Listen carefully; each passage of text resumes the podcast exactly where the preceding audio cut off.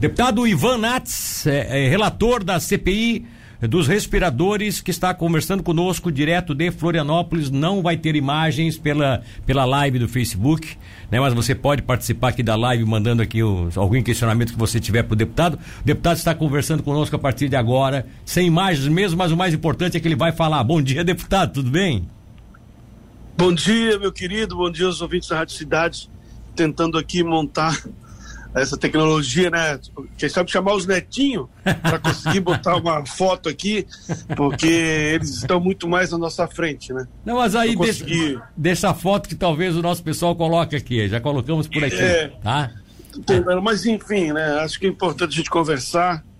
E a gente está vivendo um momento muito difícil em Santa Catarina, muito crítico, né? Tô te vendo muito bem, hein? Bom dia. É, é. A gente está vivendo um momento muito crítico em Santa Catarina, muito difícil, né? Sim. É, politicamente, é, é, economicamente também. E, enfim, tá bem complicado para. Tá. tá. E, a, e, coisas, e, né? e, os casos de, de Covid aumentando, aí a preocupação é maior ainda, né, deputado? Porque tá, tá uma situação meio complicada, né? Inclusive em termos de, dessa epidemia mesmo, né? Dessa pandemia, né? Agora. É, Deixa eu lhe fazer uma deixa eu lhe fazer uma pergunta. Eu quero fazer uma colocação e uma pergunta. E o senhor, se o senhor não me entendeu, o senhor pode me consultar de novo, porque é importante que o senhor tenha noção do que eu quero saber. Eu ouvi, eu recebi ontem é, uma manifestação do governo. Eu, eu sei que o seu, o seu caso é a CPI dos respiradores, mas você, como deputado e como um dos líderes do seu partido, você não tem como ficar é, omisso, não tem como ficar é, sem tomar conhecimento do que está se passando no processo de impeachment, naturalmente, né? Então aí eu ontem ouvi uma manifestação do governo dizendo que o TCE tinha inocentado o governador. E eu fui ler a matéria e parece que não é bem isso. Foi feita uma consulta lá, um técnico do TCE, e ele fez uma análise de uma posição que teria sido tomada em decorrência é, de uma é, de uma determinação da justiça, que parece que já foi até derrubada isso, ao menos no bojo do processo de impeachment. O defensor público, que, que, que foi o autor da peça, ele diz isso, né? Que é, essa decisão já foi derrubada pelo Supremo tal, enfim. Eu entendi bem, é isso mesmo? Eles estão tentando fazer uma pegadinha para inocentar o governador? Ou aquilo ali tem fundamento? Ou você também ainda não conseguiu estudar ah, minuciosamente essa situação?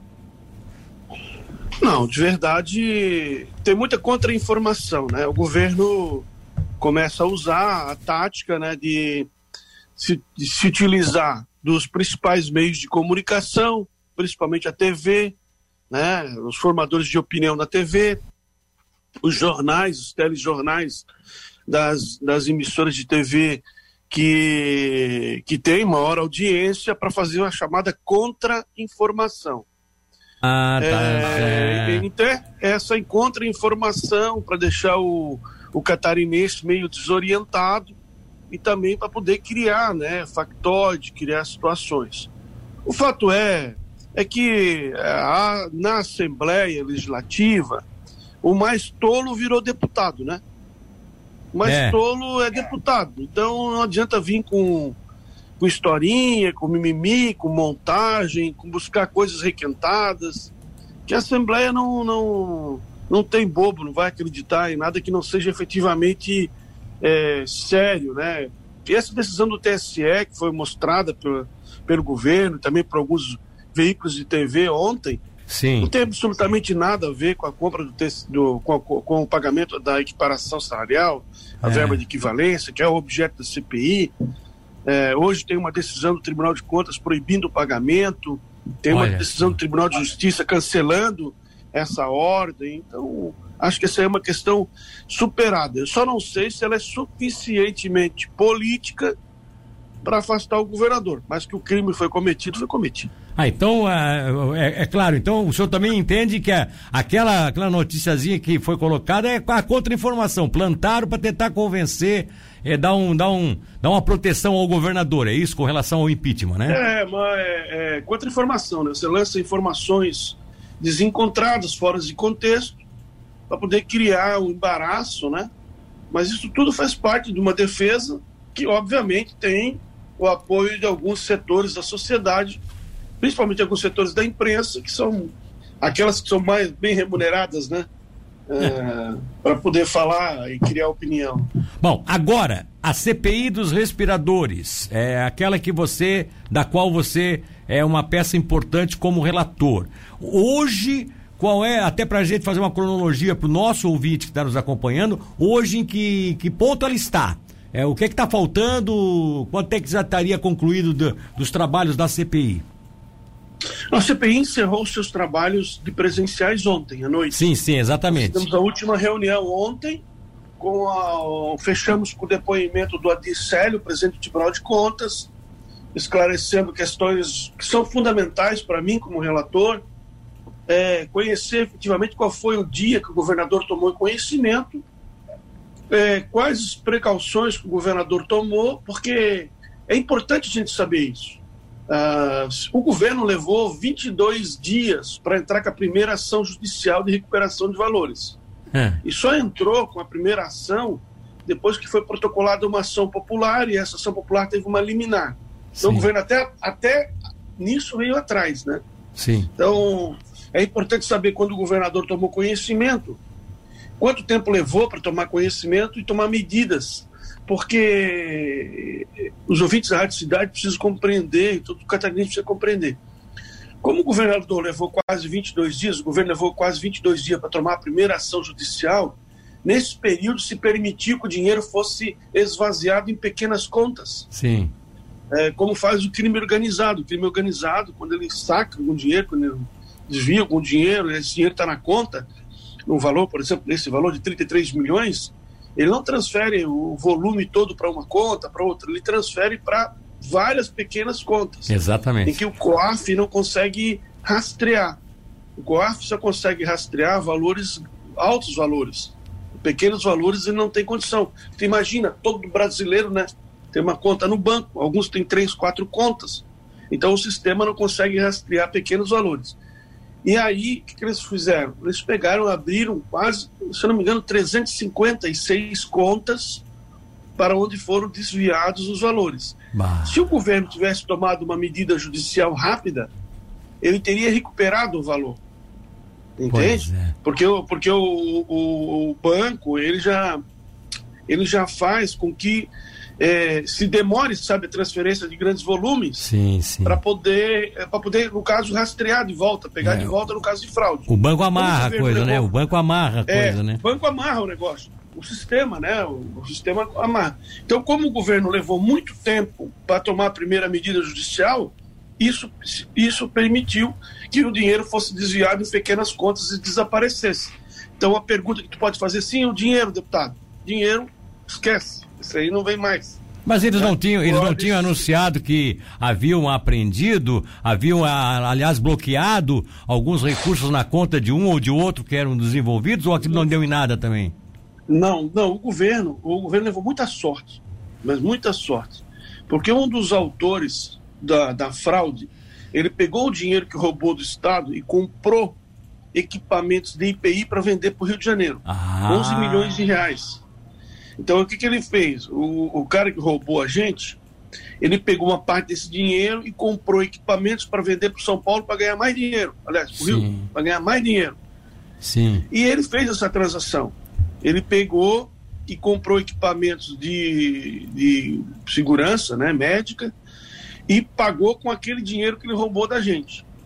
O que, que, fez o sistema? O sistema identificou esse pagamento, identificou a saída do dinheiro da conta da Veiga Med para a conta da Central Med, se eu não me engano o nome Sim. agora, correto.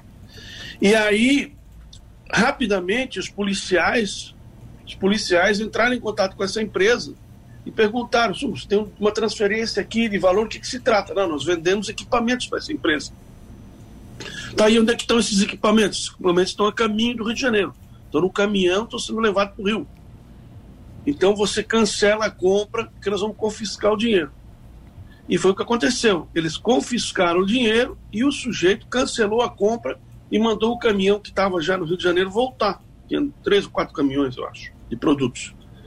E aí o, o que aconteceu? O sujeito que o sujeito que vendeu aquele, aquele, aqueles equipamentos, ou, seja, e vendeu o produto e foi pago com dinheiro roubado, ele acabou tendo um prejuízo ainda de 4 milhões de reais, porque ele acabou pagando imposto das sim, notas e sim. tal, para o Estado do Rio de Janeiro, pela compra que fez. Então levamos, foi sorte, sabe? Na verdade. É, parte do dinheiro, então, foi, foi recuperado, é isso? Parte do dinheiro foi recuperado. 11 milhões de reais foi recuperado, porque a gente levou foi muita sorte. Ele pegou aquele dinheiro, ter trans, transformar em mais dinheiro, e aí a gente conseguiu recuperar parte desses valores. Agora, é, é, é deputado. É, é faltam, faltam, na verdade, 20, 23 milhões. 23 milhões. É, esse aí é ser finir, né? Se não acha mais. Isso aí, né? a própria, o próprio Ministério Público disse ontem que o crime organizado tomou conta.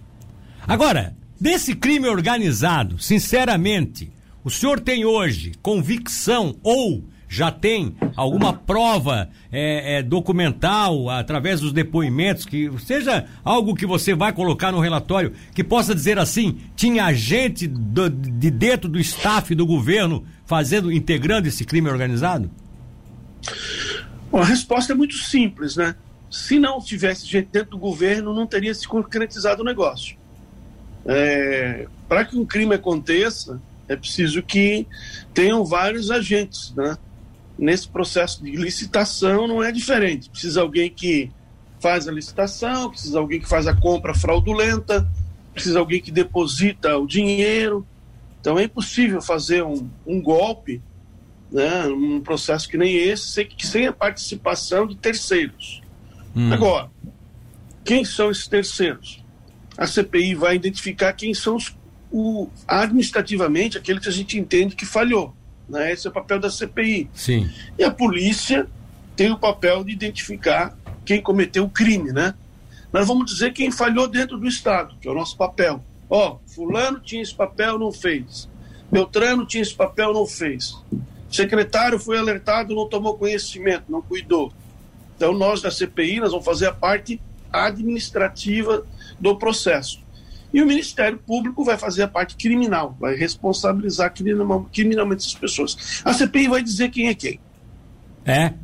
E aí, quem, é nessa do quem é quem, aquela declaração ontem do presidente do Tribunal de Contas de que havia alertado o Estado é, da precariedade dos processos, não só de compra dessa questão dos, do, dos respiradores, mas também já num caso antecedente a esse, que foi o, do, o dos hospitais de campanha. Isso pode comprometer a figura do governador, porque uma coisa é ele dizer que não sabia, a outra é ele ter sido alertado por um órgão controlador e o governo dele não ter tomado providência nenhuma. Eu acho que aí é uma, uma irresponsabilidade administrativa brutal, né? É, veja bem, Vamos pensar junto aqui, né? O governo foi alertado várias vezes. Vai constar do relatório da CPI. Logo quando começou o processo de pandemia, lá pelo dia 22 de março, foi criado um grupo de WhatsApp em que estavam em, em estavam nesse grupo o secretário é o secretário da saúde, o secretário de administração, a superintendente de compras da Secretaria da Saúde, o Ministério Público, o Tribunal de Contas, Sim. a Controladoria Geral da Unidade do Estado, ou seja, se criou um grupo para blindar o Estado, para proteger o Estado. E esse grupo foi fazendo o trabalho dele. Olha, vamos fazer isso, fazer aquilo, organizar, não pode fazer isso, não pode fazer aquilo. O Estado tem que ter garantias. E esse grupo foi conversando ali, né, dentro, é, como fazer para proteger o Estado, para o Estado não ser roubado. Porque já havia manchetes de jornais lá do, vindos lá do norte, nordeste, de que tinha fraude no processo de compra de respiradores. Então o governo já sabia disso. E, e, o, governo, o governo foi, alert, foi sendo alertado das, dos cuidados que tinha que ter e, ao mesmo tempo, foi fazendo a compra fraudulenta. Então, é, é, é, é o, o, o, o que, que a gente consegue detectar, e isso vai estar consultando no relatório, é de que, ao mesmo tempo que o governo se fazia de conta que estava cuidando do dinheiro, então, no outro lado estava comprando o negócio sem cuidado nenhum, né? Então, estava conversando com os grupos pelo WhatsApp, o que, que, tem que fazer, como é que faz e tal. E no processo do governador é a mesma coisa. O governador foi alertado várias vezes como fazer. O Banco do Brasil, no dia 3 de. No dia 3 ou 4, que dia 3 é um domingo, se eu não me engano, no dia 3 ou 4, o Banco do Brasil mandou um e-mail para o secretário, para o secretário e disse, olha, esse pagamento que vocês estão fazendo aí tem rolo. Isso no dia 3 ou 4 de abril, de abril, que foi quando de pagaram. De abril, de abril. Quando, Olha o, o, o, dois dias depois do pagamento. Olha, Olha vocês abrem o olho com esse pagamento, tem que ser pagamento é rolo, porque esse, CNP, esse CNPJ não tem rastro. Ai, ai, ai. O, o Banco do Brasil, veja bem, o vice da Rádio Cidade, tem um sistema lá dentro do Banco do Brasil que identifica o, a transação de grandes volumes e cruza com CPF, com CNPJs. Ou seja, uma empresa que nunca fez negócios com ninguém, de repente recebe do governo, de um órgão público, uma grande quantia de valor. O sistema do Banco do Brasil identificou isso e mandou um e-mail para o secretário dizendo: ó, oh, tem alguma coisa errada aí, porque esse CNPJ nunca recebeu valor nenhum e agora está recebendo 33 milhões. O que está acontecendo? É complicado. É. Então o governo foi alertado várias vezes e toda vez que foi alertado, ele, ele ignorou ah, os alertas, né? E, e tocou o processo assim. Agora, a gente tomou o prejuízo, o governador, nós vamos analisar isso aí agora no relatório. Santa Catarina vai, vai compreender qual foi a participação de cada um e também a pena que nós vamos aplicar ao governador do estado. Essa ainda é uma decisão que vai ser da CPI, né, do grupo de deputados. Existe, para fechar a entrevista, existe indício de que o, realmente o governador é, participou do processo? Quem acompanhou ontem o depoimento do Adricélio, quem acompanhou as respostas que o governador deu à CPI, conclui que o governador mentiu à CPI. Isso eu já posso dizer, porque foi uma decisão já da CPI. A CPI já concluiu que o governador mentiu para a CPI, né, nas informações que deu. Isso é grave. E que o governador teve participação direta ou indireta, isso eu também não tenho dúvida, né? Os reflexos disso daí agora os membros da CPI vão ter que julgar em né, coletivo e apresentar à imprensa no dia 20. Vai ser dia 20 é a entrega do relatório, é isso? Isso, dia 18 é o relatório preliminar. Nós vamos, eu vou apresentar o relatório para os deputados e vou votar o relatório e no dia 20 vou fazer a leitura. Então tá certo. É, deputado, muito obrigado pela sua atenção, é, obrigado pela disponibilidade e é, quando precisar, estamos aqui. Um abraço, bom dia. Um, um abraço a todos vocês da Rádio Cidade, um abraço ao sul do estado. Desculpa aí não ter conseguido deixar o, o, é. a imagem do Facebook funcionando. Tem que trazer o meu neto aqui nos próximos dias aí para me ajudar. Um abraço. Eles,